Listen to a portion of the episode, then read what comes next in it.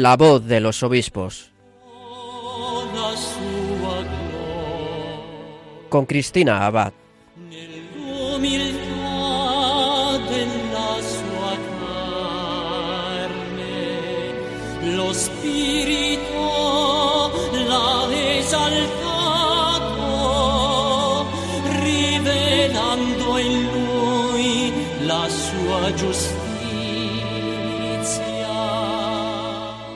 Buenas noches, querida familia de Radio María. Un cordial saludo de quien les habla, Cristina Abad. Bienvenidos a este nuevo programa de La Voz de los Obispos. Además, en esta noche tan especial, Domingo de Ramos, comenzando la Semana Santa. Como cada 15 días nos reunimos aquí en la emisora de la Virgen para acercarnos un poco más a las vidas de nuestros obispos, para conocer también la experiencia de su ministerio, para dar a conocer las noticias de sus diócesis y sus mensajes. Bueno, pues antes de nada quería tener un recuerdo especial para un obispo que hace unos días partió a la casa del Padre. Él es el obispo de Gerona, Monseñor Francesc Pardo. Fallecía en la noche del 31 de marzo, jueves. Llevaba pues desde primeros de ese mes en el hospital por una infección respiratoria y el caso es que mm, las complicaciones pues agravaron su estado de salud. El pasado lunes se celebró la misa de funeral por su eterno descanso y ha sido enterrado en la Catedral de Gerona. Bien, le dedicaremos una mención especial en alguno de nuestros próximos programas, pero esta noche sí quería tener este recuerdo para Monseñor Francesc Pardo, por quien nos unimos en oración confiando en que ya esté gozando de la alegría del cielo. Bueno, y en esta noche de Domingo de Ramos les anuncio que vamos a realizar un viaje a una diócesis en la que su obispo, precisamente, hizo su entrada y no hace mucho para tomar posesión de una manera pues muy parecida a la de Jesús al entrar en Jerusalén, entrando en un burrito. Seguro que lo han adivinado, ¿a que sí? Pues vamos a ir hasta Orihuela, Alicante, donde nos espera su obispo, Monseñor José Ignacio Munilla, quien, como saben, también es director aquí en Radio María del programa Sexto Continente y colaborador, pues desde hace ya muchos años con esta emisora. Hoy tendremos un programa especial dedicado íntegramente a que Monseñor Munilla nos cuente cómo está viviendo esta primera etapa al frente de su nueva diócesis. Tendremos también un recuerdo especial para las otras diócesis en las que ha estado. Habrá ocasión de que conozcamos algún detalle más sobre su vida, su vocación. Enseguida podremos escucharle, pero antes, como siempre, vamos a invitar a la Virgen María que nos acompañe durante todo este programa y de su mano comenzamos La voz de los obispos.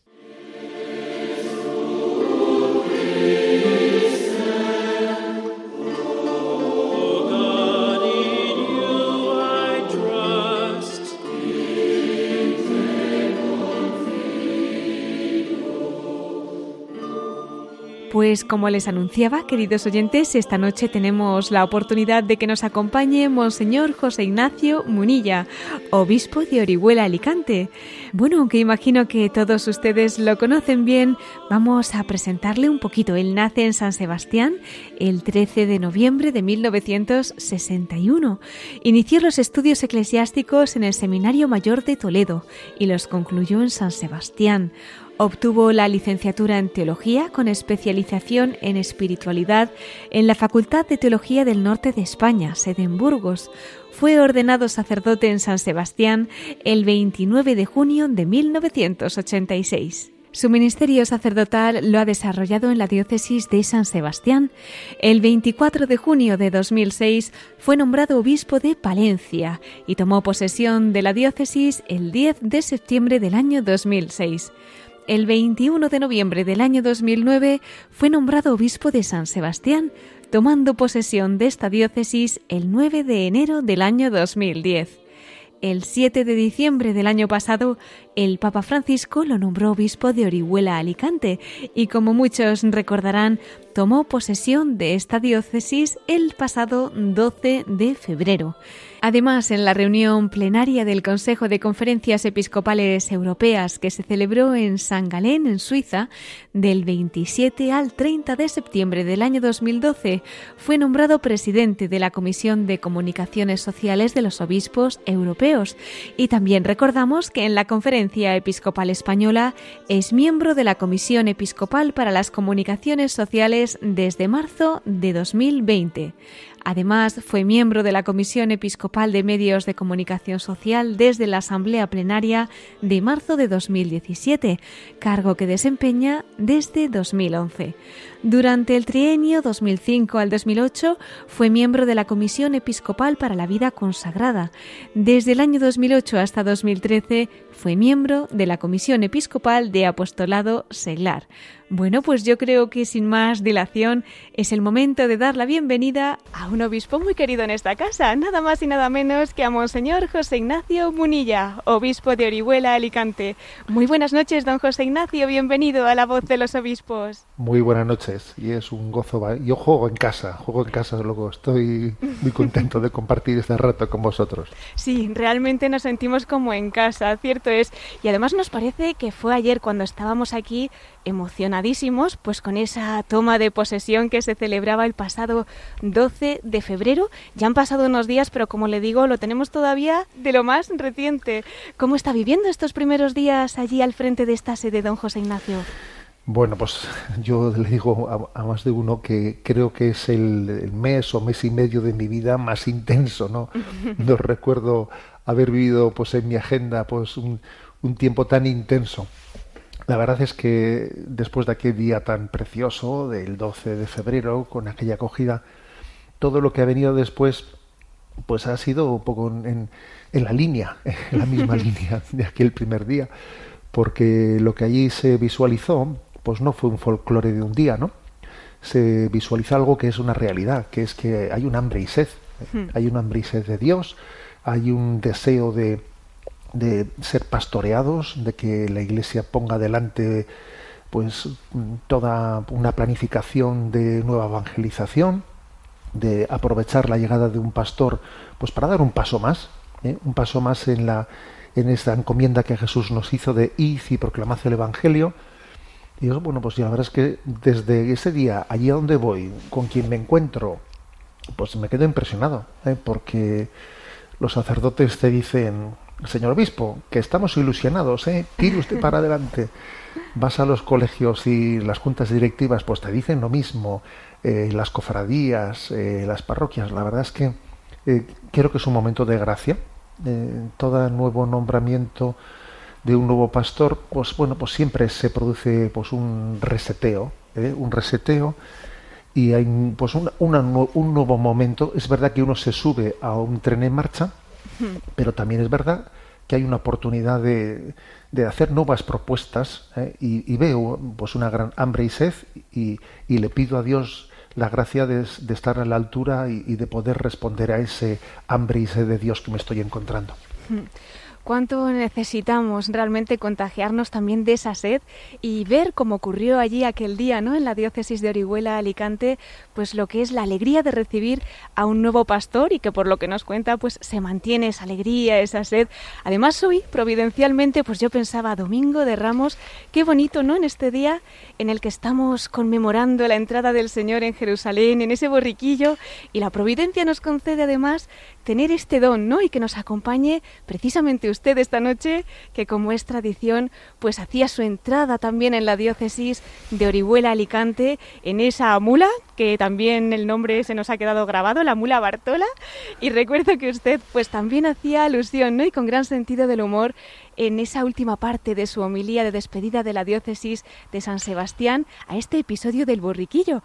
En fin, ahora que ha podido pues vivirlo en primera persona y de esta manera tan misteriosa y providencial que al Señor nada se le escapa, ¿qué significado tiene para usted el poder unirse e imitar al Señor hasta de esta manera, no? Bueno, yo creo que tiene un significado que es una llamada, en mi opinión, a la humildad, ¿no? Porque yo creo que uno está montado encima del burrico, pero al mismo tiempo es él el burrico también eh, en el que pues el, el, Señor está llamado ¿no? a entrar en, en, nuestras vidas. Y entonces tenemos que decirle, Señor, aquí me tienes. Eh, y, bueno, y, y, tú pondrás el peso sobre mis lomos, pues el que tengas que poner, ¿no? Y, y con tu gracia llevaré ese peso y, y seremos fieles en ese seguimiento. Yo creo que cuando uno ve ese signo de entrar como Jesús en Jerusalén, entrado en ese borrico, es un signo, eh, mm, una llamada a ser muy humilde, porque dice, a ver, aquí me están recibiendo, no está recibiendo a José Ignacio Munilla, no, se está recibiendo a, al enviado de Jesús, ¿no? Hmm. Y es a Jesús a quien se recibe. Y entonces eso es importantísimo. ¿eh? Yo ese día voy a decir que encima de Bartola hice mucha oración. Ese fue un día en el que yo le dije al Señor por la mañana, a ver Señor, no voy a vivir el día de hoy agobiado, ¿eh? con esa tensión de que hay tantas cosas que sentirte observado y dije, nada, yo voy a vivir en presencia de Dios, voy a disfrutar de este día y voy a vivir en permanente oración y, Dios me dio esa gracia. ¿eh? Estuve encima de Bartola mirando a tantísima gente buena y yo según veía que ellos pues se gritaban y cantaban, yo decía, Señor, dame el don de la santidad para responder a esta gente, dame el don de la santidad. Yo solo quiero ser para ellos Jesús, quiero ser tú. ¿eh? Y, por eso después dije la homilía, Jesús, Jesús, Jesús, ¿eh? hmm. porque, a ver, eh, todo lo demás, pues es secundario, ¿no?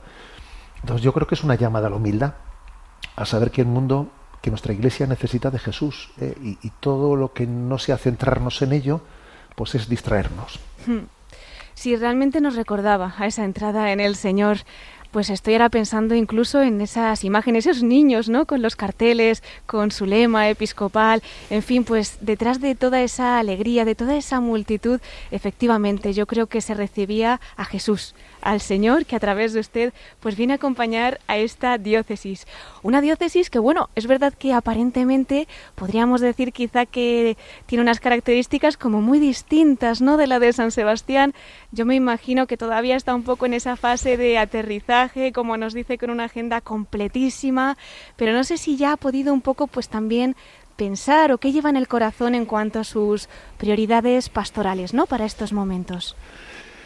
Bien, la verdad es que yo creo que hay dos cosas que son verdad al mismo tiempo. ¿eh? O sea, es verdad que cuando uno llega a una diócesis debe de tener eh, pues la paciencia y el tiempo necesario para tomar cuenta y para pues escuchar a muchas personas, ¿no? Antes de que uno se haga una idea ya completa de las cosas, o sea, debe de haber un tiempo suficiente de conocimiento y de escucha y pues por ejemplo pues con los mm, consejos pastorales diocesanos etcétera creo que hay que darse un tiempo de escucha no pero también es cierto que, que hay una demanda inmediata ¿eh? que hay una demanda inmediata esa hambre y sed a la que yo me recibía me refería y creo que también eso tiene que ser inmediatamente pues eh, puesto en marcha no sin detrimento de lo anterior y entonces, bueno, pues sí que sí que ya hemos dado pues, pasos de encuentros, sobre todo de encuentros con alumnos, encuentros con jóvenes, que yo creo que este es nuestro, nuestro gran reto. Nuestro gran reto es encontrarnos con las nuevas generaciones. Pues, por ejemplo, estuve con, con los alumnos de bachillerato de uno de nuestros colegios allí en Orihuela y me doy cuenta que qué gran importancia tiene el que nuestros jóvenes se encuentren pues con su sacerdote, con su obispo, y de una manera inmediata en la que puedan formular sus preguntas, en la que pueden manifestar sus dudas. Eso es clave. Y eso no requiere mucho tiempo de espera y de reflexión para ver qué hacemos. O sea, cosas como estas se pueden hacer inmediatamente, ¿no? Pues porque, porque es dar de, comer y de beber al sediento y al hambriento. ¿eh? Entonces he procurado pues poner inmediatamente en marcha encuentros personales y encuentros personales. Escuchándole me estoy acordando de, bueno, hemos celebrado también hace poquito, ¿verdad? Ese año dedicado a San José, pues cuánto necesitamos también que, se nos escuche con ese corazón de padre, ¿no? Y seguramente pues estos jóvenes, estas familias también están agradeciendo enormemente que en este tiempo, todavía pues de estos primeros días y con todo lo que está por llegar, esa primera fase pues la esté dedicando también a estar con ellos, a escucharles, sin duda con corazón de padre, ¿no? Pues a lo largo de, este tiempo, y además tenemos aquí el regalo en Radio María de tenerle con nosotros con mucha frecuencia, estaremos deseando ¿no? que nos siga contando cómo evoluciona y todos los frutos pues que, está empezando a florecer allí también en la diócesis de San Sebastián con esta etapa tan bonita que se abre para usted. Pero vamos a hacer una parada anterior en esa diócesis tan especial para usted, ¿no? Cómo no tener pues un recuerdo especial para su diócesis natal, la diócesis de San Sebastián, en la que además de concluir sus estudios, de ejercer su ministerio sacerdotal, pues ha estado los últimos 12 años como obispo. En fin, serán muchas las cosas que lleve usted en el corazón, pero ¿qué destacaría de esa obra que el Señor ha ido realizando en su vida, pues desde su infancia, pasando por su ministerio sacerdotal, más tarde elevado a la plenitud del sacerdocio como obispo durante este tiempo en San Sebastián? Bueno, pues eh, es muy difícil, ¿verdad?, resumirlo. Pero vamos, yo nunca hubiese pensado que iba a ser yo obispo de la, mi diócesis natal, ¿no? Eso la hmm. verdad es que no suele ser muy frecuente en la vida de la Iglesia. Quizás, pues en este caso, pues eh, el tema de ser vasco parlante, pues supongo que será un elemento determinante, ¿no? En ese ser obispo de tu propia diócesis natal. Pero vamos, yo creo que si yo tuviese que decir, a ver, mm, mm, ¿qué es lo que le, aquello por lo que le doy especialmente gracias a Dios, ¿no? Pues de estos 12 años como obispo de San Sebastián hay, un, hay algo que, que, también me acompañó en la primera diócesis de Palencia, porque siempre eh, la primera diócesis obviamente pues es el primer amor y en él ya marca ese estilo, ¿eh? se marca estilo. Y aunque estuve poco tiempo, tres años y unos meses, eh, tres años y medio, el Señor me permitió poner en marcha allí la adoración perpetua. O sea, es decir, como una piedra fundamental desde la cual después se pudiese continuar edificando. ¿no? Y eso también el Señor me lo permitió hacer en San Sebastián, poner una piedra fundamental, una piedra, una roca sobre la que construir. Y el Señor me, me lo ha demostrado. Se ha demostrado cómo poniendo eh, la adoración eucarística en el centro de nuestra planificación pastoral, en torno a ella van naciendo cosas, van naciendo y, y, especialmente ya pues en estos últimos años, ¿no? Pues, pues yo mismo me he sorprendido de ver cómo han cuajado en San Sebastián pues propuestas de nueva evangelización, retiros de nueva conversión y, y bueno, vocaciones y distintos carismas de vida consagrada que yo cuando uno dice, ¿y todo esto? ¡Qué sorpresa, ¿no? Bueno, es que pusimos al Señor en el centro ¿eh? y le hemos estado rogando día y noche ininterrumpidamente, ¿no? Que Él bendiga, que, que, haga fecunda pues, la obra pastoral. Entonces yo creo que posiblemente esa sea una clave determinante. ¿eh? La clave de poner a Jesucristo en el centro, adorarle. Cuando adoramos a Jesús, el resto de las cosas se ordenan en su orden, medida, lugar y tiempo. ¿eh? Mm. Cuando no está en el centro, pues claro, eh, pues es que entonces no, terminamos de saber a dónde caminamos. ¿eh? Yo creo que este sería mi, mi recuerdo más entrañable. Sí, porque realmente me imagino que serán muchos, pero como dice que se puede comparar, ¿verdad?, con la presencia eucarística del Señor. Y, bueno, damos muchas gracias a Dios realmente por las diócesis en las que podemos tener esas capillas de adoración perpetua, ese corazón que late, ¿no?, desde la diócesis y que bueno, pues allí sigue latiendo en San Sebastián con esa huella que, que ha dejado. Serían muchas las lágrimas también de despedida, don José Ignacio, pero pues ahí queda, ¿verdad?, esa obra del Señor. Le hemos escuchado en varias ocasiones hablar también de su familia como un regalo especial, ¿no? Que el Señor le ha hecho también en ese tiempo en San Sebastián. En particular, pues el periodo con sus padres, con su madre, ¿no? Que falleció no hace tanto. En fin, quizá querría compartir también con nosotros, pues algo de este tesoro que, que el Señor le ha dado. Es un tesoro clave. Y de hecho yo ahora cuando hablo con los sacerdotes y hablamos de, de, pues, de cuáles son nuestros grandes eh, apoyos ¿no?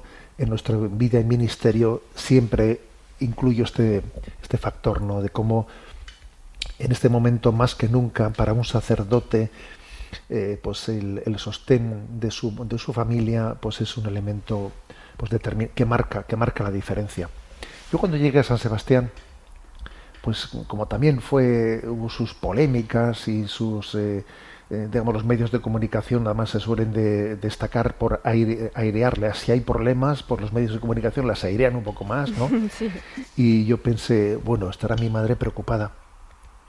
Y entonces, pensando en ella, dije, mm, te vienes a, vivir conmigo porque yo pensaba si ella me ve bien a mí pues y entonces se despreocupa porque verá que aunque haya problemas pues su hijo le, convive con él ve que está bien y entonces pues no estará preocupada no y entonces pensando en estas categorías le invité a venir eh, a, vivir conmigo cuando fui allí como obispo de San Sebastián vino pero en realidad a ver lo cierto no es que yo le estuviese ayudando a ella no no era ella la que me estaba ayudando a mí. Y además observé algo que es, que es maravilloso, que es que a, nuestro pueblo le encanta ver a un sacerdote, a un obispo con su madre. Ah, sí. Porque es verle bajo una perspectiva pues humana en la que uno pues, pues entiende que, somos lo que somos gracias a lo que hemos recibido. ¿eh? Que no somos bichos raros, que no somos un marcianito que hemos caído de arriba, que no. ¿eh? sería como verle a Jesús con su madre, ¿no? Pues una gozada, ¿no? ¿Eh? Entonces yo creo que la presencia de mi madre, de nuestra madre, estos años ha sido inolvidable. Además ella ha sido una mujer fuerte. ¿Cuántas veces le he escuchado, incluso cuando estaba enferma, ya en los últimos momentos que tuvo un cáncer, pues decirme, oye, tú a lo tuyo, ¿eh? Tú siga, conmigo no estás aquí perdiendo tiempo, ¿eh? Tú, tú no te distraigas conmigo, tú estás para lo que estás y, en vez de estar ella reclamando pues, tiempo y atención, nada, casi empujándote a que tú te entregues a lo que tienes entre manos, ¿no? eso es conmovedor, ¿no? Desde luego. Es conmovedor. Entonces, bueno, pues a ver, es que hay tantos recuerdos maravillosos, ¿no? que quedan en mi recuerdo de nuestros padres, a los cuales les metimos en tantos líos, ¿no? Entre Esteban y un servidor, les llevamos como cocineros a las jornadas mundiales de la juventud. ¿Ah, bueno, bueno, bueno. les metíamos en unos líos increíbles, ¿no? Llevábamos en vacaciones a compañeros seminaristas, esa, nuestra casa parecía una pensión, ¿eh? Eh, pero todo ello pues lo vivían ellos pues gozándolo, ¿no? Gozándolo. Entonces, bueno, pues, ¿qué puedo decir? Que, que estoy inmensamente agradecido, ¿no? Y que soy lo que soy, pues gracias a lo que he recibido. Realmente es impresionante, ¿verdad? Las maravillas que, que, obran desde el cielo cuando una vocación entra en una casa y además que en la suya pues no ha sido la de usted solo, como nos decía su hermano tan querido aquí también, el padre Esteban Munilla. Y bueno, yo a veces pienso también en cuanto eh, tienen que ofrecer los padres, ¿verdad?, cuyos hijos son llamados a vocaciones tan excelsas y qué recompensa tan grande habrán tenido ahora en el cielo. Sin duda que estarán acompañando muchísimo y esperamos que a todos nosotros también, que nos sigan cuidando mucho. Don José Ignacio, eh, si entramos un poquito en esa historia ¿no? que, que el Señor ha ido tejiendo con ustedes de esta forma tan especial, tan delicada, ¿recuerda usted cuándo fue el momento en el que de alguna manera conscientemente pues siente que el Señor le llama a entregarse a Él eternamente como sacerdote. Bueno, lo cierto es que cada uno suele tener su, eh, su, momento de gracia. Hay vocaciones que han sido más repentinas y otras que han estado siempre ahí desde, desde el principio latentes, ¿no? La misma se manifestó, la mía se manifestó de una manera bastante repentina. ¿eh? Eh, después de unos ejercicios espirituales, no durante los ejercicios, sino después de ellos, ¿no? Lo, yo lo, he narrado varias veces que, no sé, aquellos ejercicios labraron en mí la disposición, aunque ni se me pasaba por la cabeza, ¿no? El poder ser sacerdote, pero sí labraron en mí la disposición de decir, a ver, Señor, lo que tú quieras. ¿eh? Entonces, eso era muy importante. El Señor tenía que tener esa disposición primeramente labrada para después poder llamarme, ¿eh? porque hacer una llamada sin esa primera disposición al asunto. ¿eh? Entonces yo solo recibí en los ejercicios, que recuerdo porque los concluí ¿eh? allí firmando un papel en blanco en el que puse José Ignacio y le dije al Señor, tú escribirás lo que quieras. Y vaya que sí escribió. ¿eh? y, luego os cuento una anécdota que cuando yo fui al seminario, pues Esteban, mi hermano, pues bueno, pues él, su discernimiento fue, fue posterior y yo estando en el seminario, pues pensaba, ¿y, Esteban, Esteban no estará también llamado al sacerdocio? Y se lo comentaba a un compañero seminarista y él me decía, pues escríbele y propónselo y, y pregúntale. Y yo le decía, no, hombre, pero es que si soy yo que se lo propongo, pues es que entonces no nace del Señor, nace de mí. Y yo le decía, bueno, pero es que el Señor puede tener también una mediación. Y yo dudaba, ¿no? Bueno, y finalmente un día escribí la carta, ¿no? Y le dije, oye, Esteban, ¿no has pensado tal, tal? Eché la carta, eh, recé un rato en la capilla y me fui a comer. Y cuando paso por el servilletero que allí solía meter las cartas, había una carta de él, una Ah. carta de él. Y yo la abrí, claro, o sea que se cruzaron la mía y la suya para entendernos. Qué interesante. Y entonces en su carta él me decía, oye, ¿sabes que estoy pensando que si el Señor me llama? no?". Y yo dije, fíjate, fíjate cómo son las cosas, ¿no?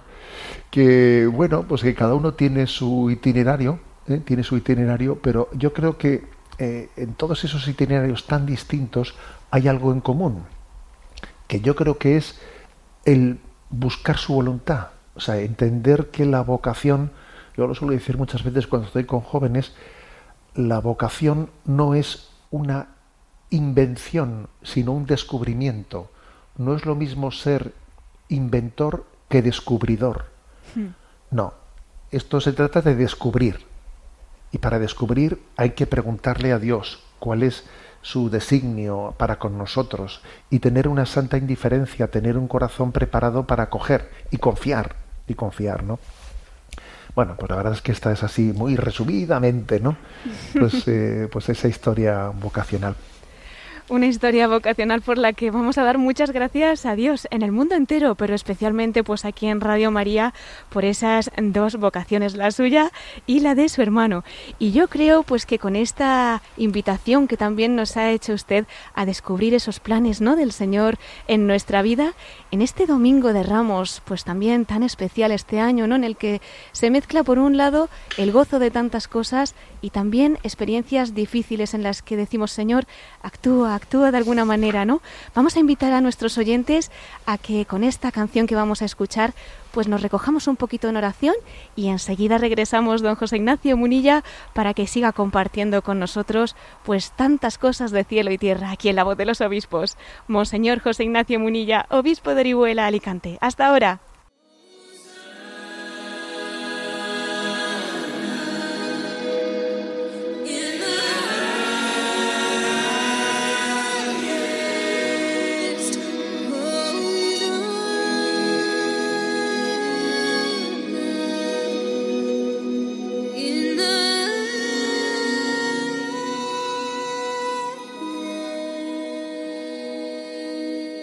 Estás escuchando La voz de los obispos con Cristina Abad, Radio María.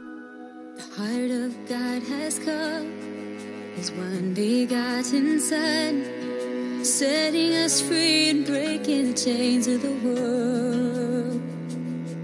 We lift our hands in praise, every heart proclaims, Blessed is He who comes in the name of the Lord. hold. Pues queridos oyentes, continuamos aquí esta noche, Domingo de Ramos, en la voz de los obispos, con la oportunidad especial que nos brinda el cielo de tener con nosotros al obispo de Orihuela Alicante, Monseñor José Ignacio Munilla. Él ha estado compartiendo en la primera parte del programa pues cómo está viviendo esta primera etapa allí como pastor al frente de la sede de Orihuela Alicante. Nos ha contado también pues cuáles son un poquito esas prioridades pastorales en estos momentos y bueno, nos hemos unido también en acción de gracias por todas las cosas que nos ha ido compartiendo de cómo el Señor ha obrado pues a lo largo de su infancia con sus padres, en su vocación, en la etapa que ha estado en San Sebastián y nos contaba pues recientemente cómo en esa llamada, ¿no? que recibió del Señor le dio su sí a Dios. Don José Ignacio, pues continuamos con usted y ya que Nos hemos quedado también pues con ganas ¿no? de, de saber cómo continúa esta historia que desde ese sí que usted le da, después ya continuará con sus estudios en el seminario, pero si en sí comienza en San Sebastián, se va a Toledo a estudiar. Sí, sí. Eso también fue una providencia, porque claro, imagínate que yo tenía 17 añitos y con 17 años uno no, no tiene, ni tenía yo los contactos, ni nada por el estilo, ¿no? Pues para tener una conciencia de, de lo que era la iglesia en España. Pero tengo que darle infinitas gracias a Dios a quien en ese momento era obispo de San Sebastián, que era don Jacinto Argaya, y recuerdo que cuando ahí nos presentamos, pues dos jóvenes mm, diciéndole que queríamos ir al seminario, pues don Jacinto, curiosamente, eran momentos de una gran crisis, eran momentos de crisis, pero fuerte, año 78, convulsos. ¿eh? Y bueno, pues don Jacinto nos dijo que, que en ese momento se estaba viviendo una crisis muy grande, muy grande, eh, pues, y él, y él nos aconsejaba marchar fuera marchar fuera, eh, formaros, eh, y el día de mañana, si Dios quiere, ya volveréis, ¿no? Y la verdad es que, claro, esa palabra, pues, pues, pues eh, yo la escuché sin ser muy consciente de, de, claro, todo lo que habría en el corazón de ese obispo, que, no, que, que a un joven le decía eso, pero le estoy infinitamente agradecido, ¿no? Hmm. Y, y porque, claro, mm, lo fácil sería pues decir venga venga uno más no pero claro él pensó en el bien de ese joven yo que sé lo pensó así no objetivamente y eso a mí me permitió pues conocer un seminario en Toledo pues que tuvo una riqueza para mí inmensa, al cual iban eh, pues jóvenes de todas las partes de España y pues pues todos ellos eran pues mucho más maduros que yo, habían tenido un recorrido eclesial pues muy eh, pues mucho más rico que el que yo había podido tener. Eh, yo no había pertenecido casi a ninguna realidad eclesial y, y ellos sí.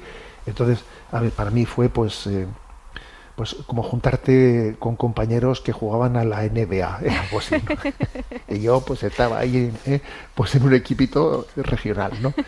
Entonces ellos, muchos de ellos tenían carreras hechas, entonces yo allí pues me, sentía muy arropado por ellos y tiraban de mí para arriba mucho, ¿no? Y yo, una cosa que sí que hice bien, de la cual estoy muy, muy gozoso, es de haberme arrimado a buenos árboles, porque obviamente te arrimas a quien le ves maduro y tira de ti para arriba, y eso pues para mí fue una riqueza inmensa. ¿no? De hecho, en nuestro programa anterior, ¿no? Hace dos semanas que estaba aquí con nosotros Monseñor Francisco César García Magán, obispo auxiliar de Toledo, pues también, también compartía esas vivencias de allí en el seminario de Toledo junto a don Marcelo, esos veintitantos obispos que han salido después, pues de esa siembra, ¿no? De, del cardenal don Marcelo y en fin, pues realmente ahora nos cuenta también usted esa experiencia allí y solamente pues podemos unirnos en esa acción de gracias ese seminario. Nos comentaba, pues efectivamente, ese acto de generosidad, ¿no? Que, tuvieron con usted al estar ese contexto en el País Vasco, pues mm, en crisis tan difícil. Pero cuando usted regresa ya como sacerdote, también fueron años, en cierto modo, mm, duros, ¿no? Esa reestructuración industrial, el influjo de ETA, eh, la drogadicción que había en esos momentos, la secularización.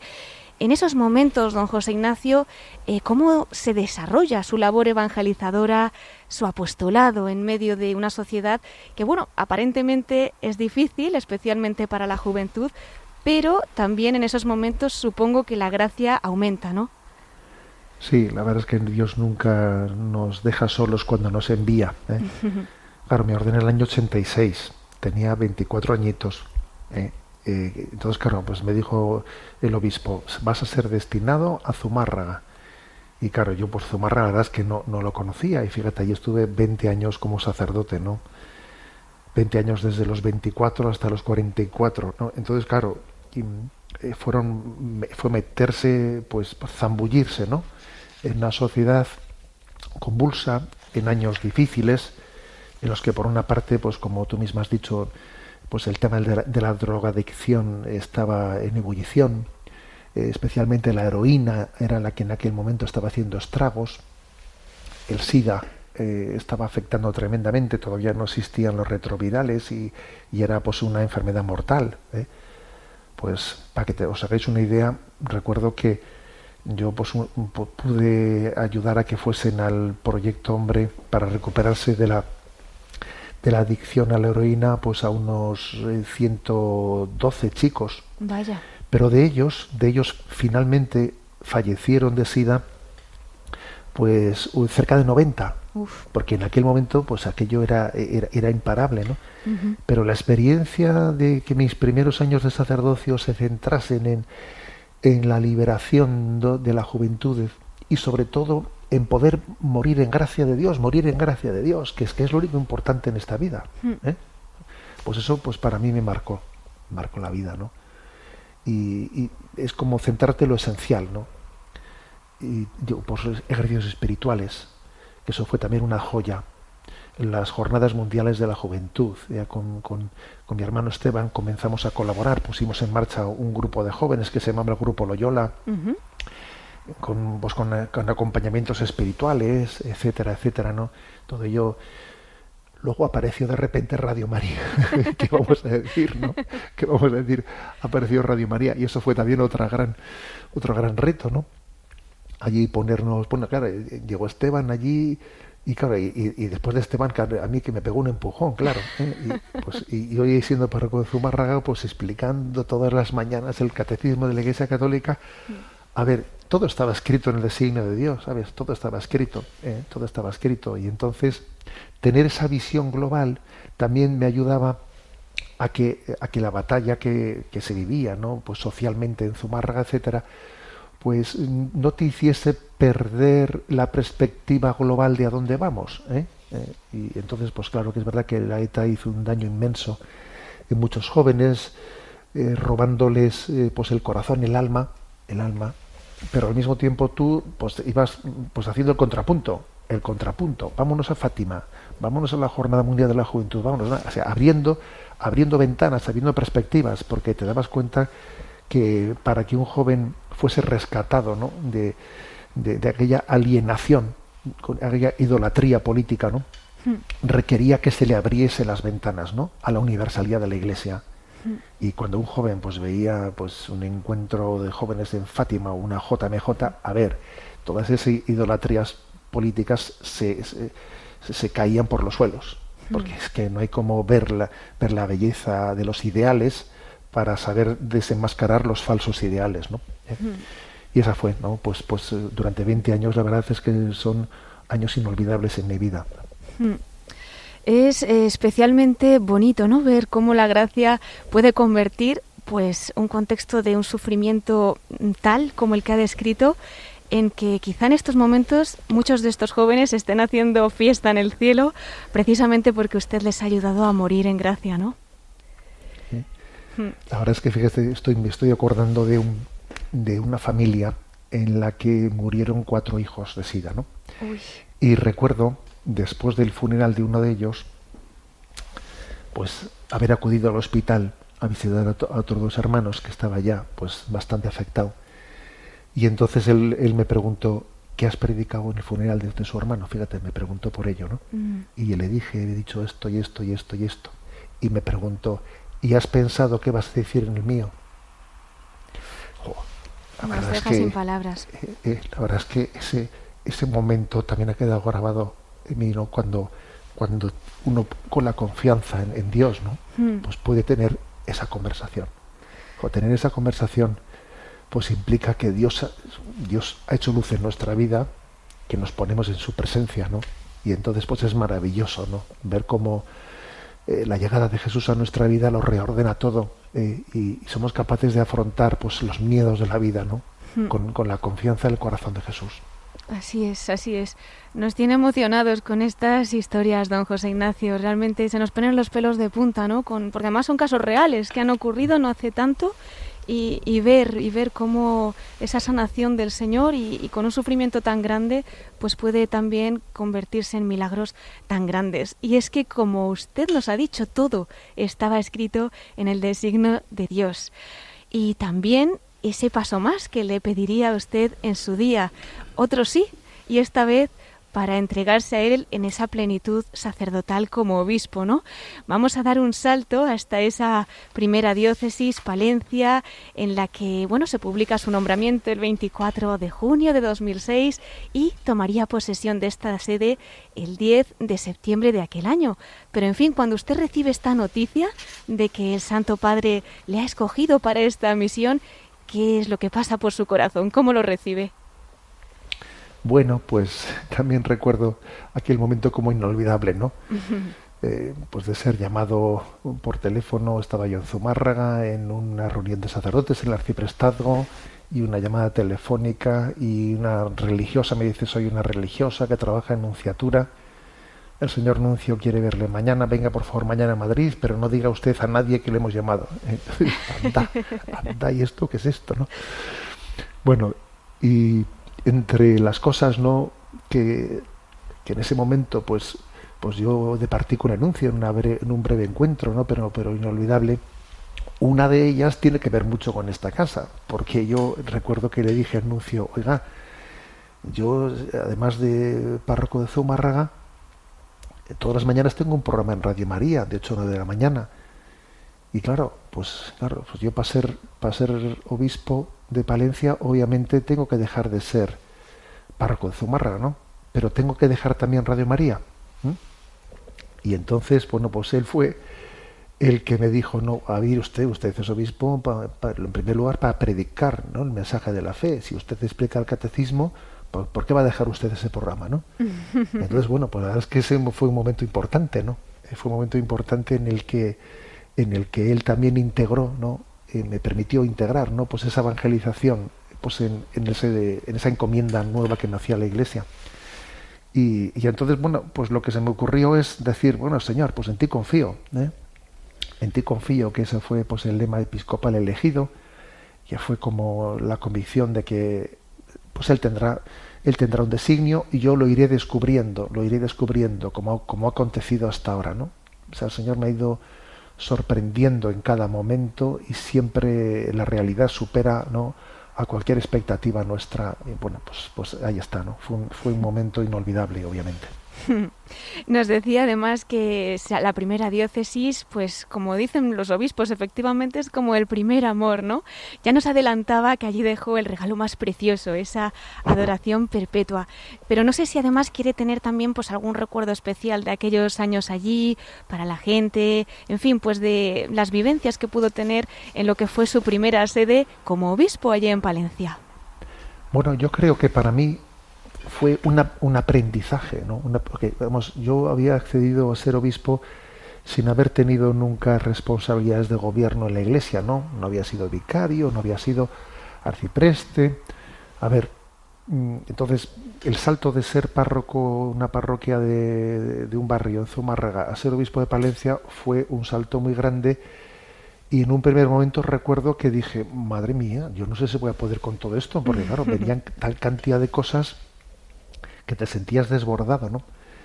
Entonces aprendí lo que es también poder mm, vivir los consejos, no sea, la realidad de los consejos de gobierno, que, ayudan mucho.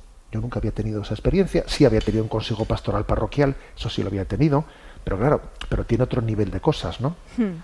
Entonces aprendí lo que es tener un grupo de vicarios en el que puedes, en el que puedes apoyarte, en el que poder compartir muchas cosas, un consejo, consejo de economía, yo allí aprendí lo que es un poco el ejercicio del gobierno de la Iglesia. Y puedo decir que además de hacer pues visitas por aquí y por allá y vivir ese encuentro con los fieles, yo iba, iba aprendiendo, ¿no?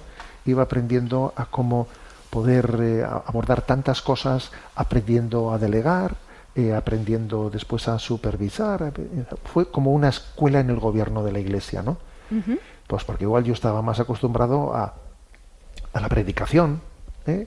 Eh, pues etcétera, ¿no? El encuentro con los jóvenes, pero no estaba yo acostumbrado a este otro elemento que es pues mucho más específico, ¿no? De cómo se, se gobiernan tantas cosas, ¿no? Entonces, bueno, pues para mí eh, la ayuda que tuve allí de, de los consejos de los vicarios, etcétera, fue muy importante. Una vez más se renovaba ese lema episcopal, en ti confío, ¿no? Reflejado también en su escudo. Además, ¿cómo no vamos a tener una mención especial para esa devoción al corazón de Jesús que tanto le ha acompañado, verdad? Y ahora más en su ministerio episcopal.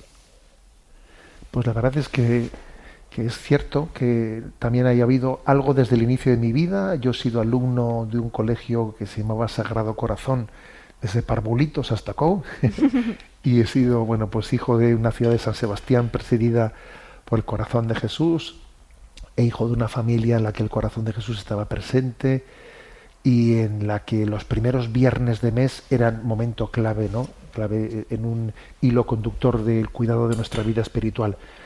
Entonces, bueno, pues creo que es una clave muy importante, una clave que se ha demostrado que además hoy en día llegado este momento en el que la cultura actual eh, ha mostrado toda la vulnerabilidad de tantas heridas afectivas, tantos corazones eh, destrozados, ¿no? Hmm.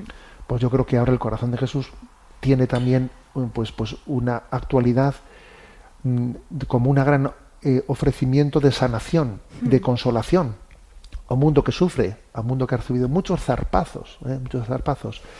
Y entonces, bueno, pues esa frase que yo suelo repetir mucho, de que el corazón no es de quien lo rompe, sino de quien lo repara, yo creo que esta es, eso nos pone ante el corazón de Jesús, porque Él es el quien repara un corazón roto por tantas decepciones en la vida eh, y tantas experiencias de infidelidades que nos llevan a, a desconfiar de todo el mundo, ¿no? Hmm. Y entonces, bueno, dice, bueno, pero ojo, ojo, que el corazón no es de quien lo rompe, que es de quien lo repara. Nuestro corazón es de Jesús. Nos tendríamos que grabar a fuego, ¿verdad? Estas palabras y recordarlas muchas veces a lo largo del día. Cuánto, cuánto necesitamos el recordarlo y el saber que sus heridas nos han curado y que efectivamente, pues es de quien lo repara nuestro su corazón. Don José Ignacio Munilla, miembro además de la Comisión Episcopal para las Comunicaciones Sociales. Sabemos que son muchas las personas que siguen sus publicaciones, sus mensajes en las redes sociales, sus programas de radio. En fin, ¿cómo consigue usted conjugar su vida de oración, ese silencio más íntimo, su ministerio netamente pastoral como obispo, ¿no? Con esa gran labor de comunicación.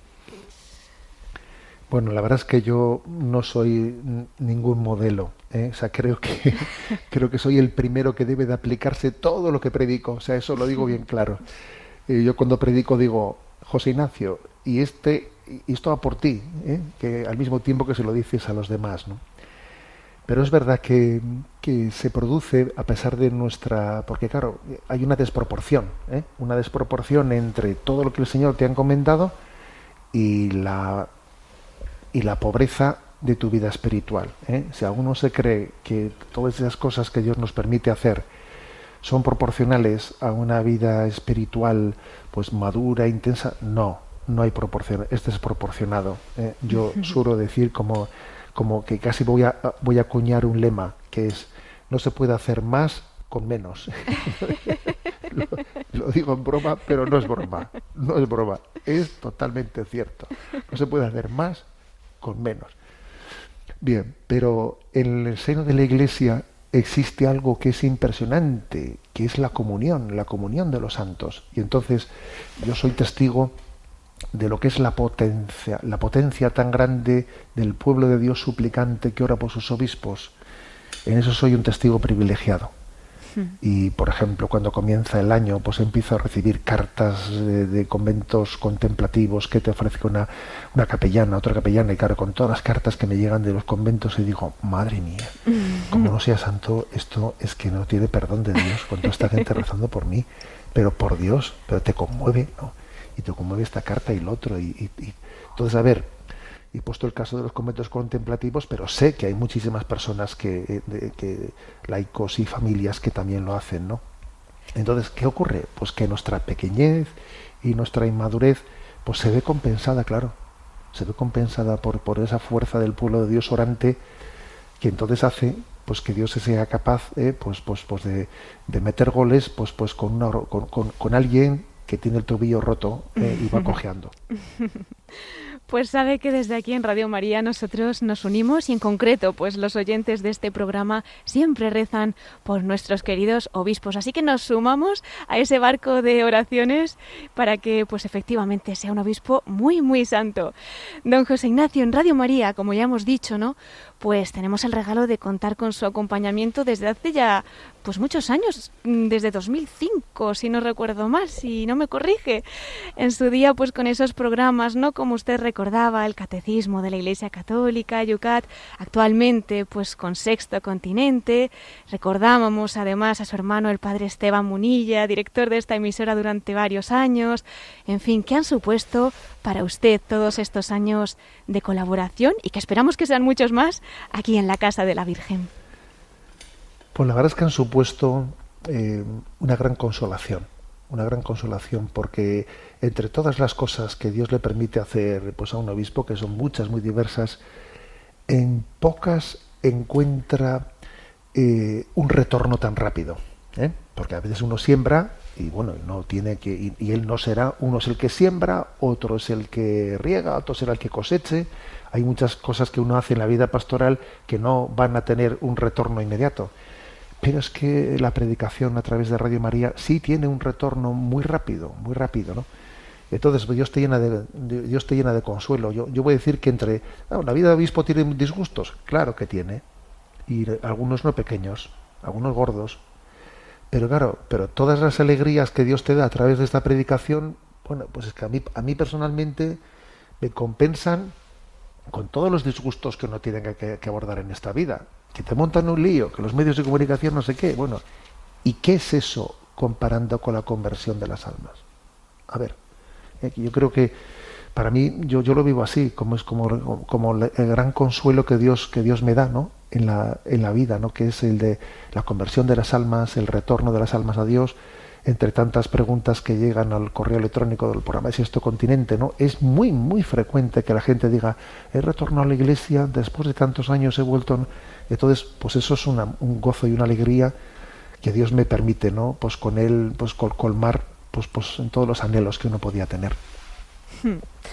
Pues ponemos todo esto en el corazón de la Virgen porque solamente ella, ¿verdad?, conoce lo que está realizando pues a través de usted también, don José Ignacio, no solamente aquí en nuestra emisora en España, sino que lo está llevando a tantos rincones del mundo entero. Pues para gloria de Dios y que ella siga escogiendo, ¿verdad?, como manos extendidas sus palabras, sus instrumentos y a tantas personas que colaboran en esta misión.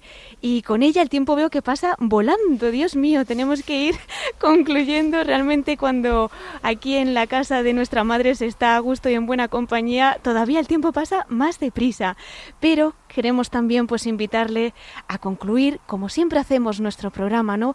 En el corazón de la Virgen. Además en estos días pues tan especiales, ¿no? En el que pedimos también la compañía de María y nosotros queremos acompañarla a ella pues en esta Semana Santa, en esta pasión de su hijo, queríamos invitarle a que si lleva en el corazón pues algún recuerdo especial, alguna vivencia, bien de su infancia, su juventud, a lo largo de su ministerio, que hoy quiera renovar y también adentrarnos a nosotros ahí en ese corazón de la Virgen para que la amemos un poquito más, pues somos todo oídos. Bueno, pues la verdad es que yo en mi infancia, en la Semana Santa, claro, tenía un componente, digamos, exterior muy austero. Ahí en San Sebastián yo nunca fui testigo de ninguna procesión, ni ningún acto realizado pues digamos en la calle. Claro, pues fíjate qué distinto esa Semana Santa de la que aquí yo voy a vivir en Orihuela. nada que ver, ¿no? Nada, que ver. Una cosa, es, un, es, otro planeta, ¿no? Otro planeta. Desde luego. pero sin embargo, sin embargo, fíjate, pues en, en, los, en la celebración del triduo pascual, ¿eh? o sea, lo bueno de haber nacido y crecido en un... que siempre tiene que haber algún aspecto positivo en todo, de haber nacido y crecido en un lugar como San Sebastián en el que la religiosidad popular pues prácticamente era inexistente en torno de la Semana Santa, es el haberte centrado en los misterios centrales de la redención. en ese Domingo de Ramos que hoy mismo acabamos de celebrar, ¿no? En, en, esa procesión de Ramos, en esa, en esa última cena del Señor del jueves, en esa lectura de la pasión de San Juan el viernes, en la vigilia pascual como la madre de todas las liturgias, ¿no? Bueno, entonces quizás ese es mi recuerdo. En mi recuerdo está en la centralidad de la celebración litúrgica. ¿eh? Que luego cuando pues, uno viene a un lugar en el que además de, esa centralidad litúrgica tiene esta riqueza inmensa de la religiosidad popular, pues la conjunción es maravillosa y quizás a mí lo que me toca es poner el acento, decir, y pongamos el acento en la centralidad de, la celebración litúrgica pues de esa, de esa Pascua del Señor en esta Semana Santa. Hmm. Pues con esas palabras vamos a sellar nuestra emisión de hoy. Le agradecemos muchísimo, muchísimo que haya compartido con nosotros aquí en La Voz de los Obispos, pues todas estas cosas de, su ministerio, de su infancia, de su vida. Damos muchas gracias a Dios por todo y nos unimos a usted especialmente en esta Semana Santa. Esta vez, don José Ignacio, no le despido hasta mucho porque como dice, estamos en casa y tenemos el regalo de poder seguir con usted pues a lo largo de la semana, como mínimo dos veces a la semana, ¿verdad? así es, así es. Muy bien, pues si nos da una bendición para concluir. Sí, y os deseo a todos una feliz Pascua de Resurrección, eh, que el triunfo de Jesucristo sobre el pecado, sobre el sufrimiento, sobre la muerte, pues es el nuestro, lo sabemos, lo vivimos en esperanza y os deseo que, así lo celebremos. ¿eh? Igualmente. Y me despido con la bendición de Dios Todopoderoso, Padre, Hijo y Espíritu Santo. Amén. Monseñor José Ignacio Munilla, obispo de Orihuela, Alicante. Hasta siempre. Gracias por todo. Siempre.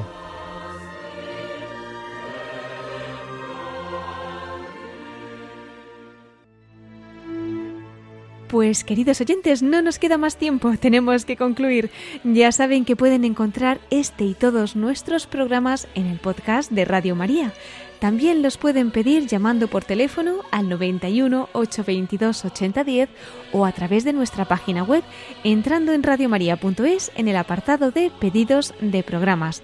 También lo pueden hacer por correo electrónico escribiendo a pedidos de programas radiomaria.es. Antes de concluir, les recuerdo también nuestro correo electrónico para todos aquellos que nos quieran escribir. Lo pueden hacer a la voz de los obispos arroba radiomaria.es. Pues agradecemos una vez más al obispo de Orihuela, Alicante, Monseñor José Ignacio Munilla, el que nos haya acompañado durante este programa.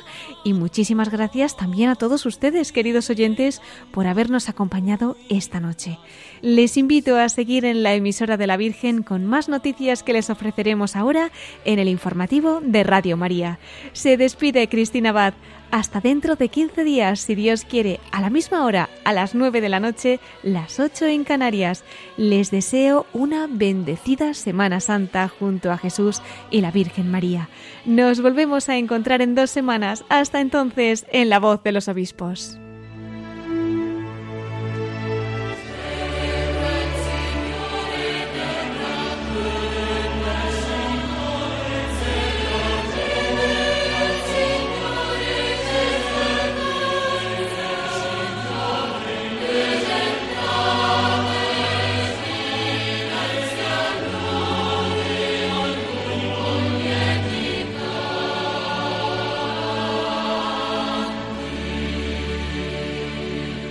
Han escuchado la voz de los obispos con Cristina Abad.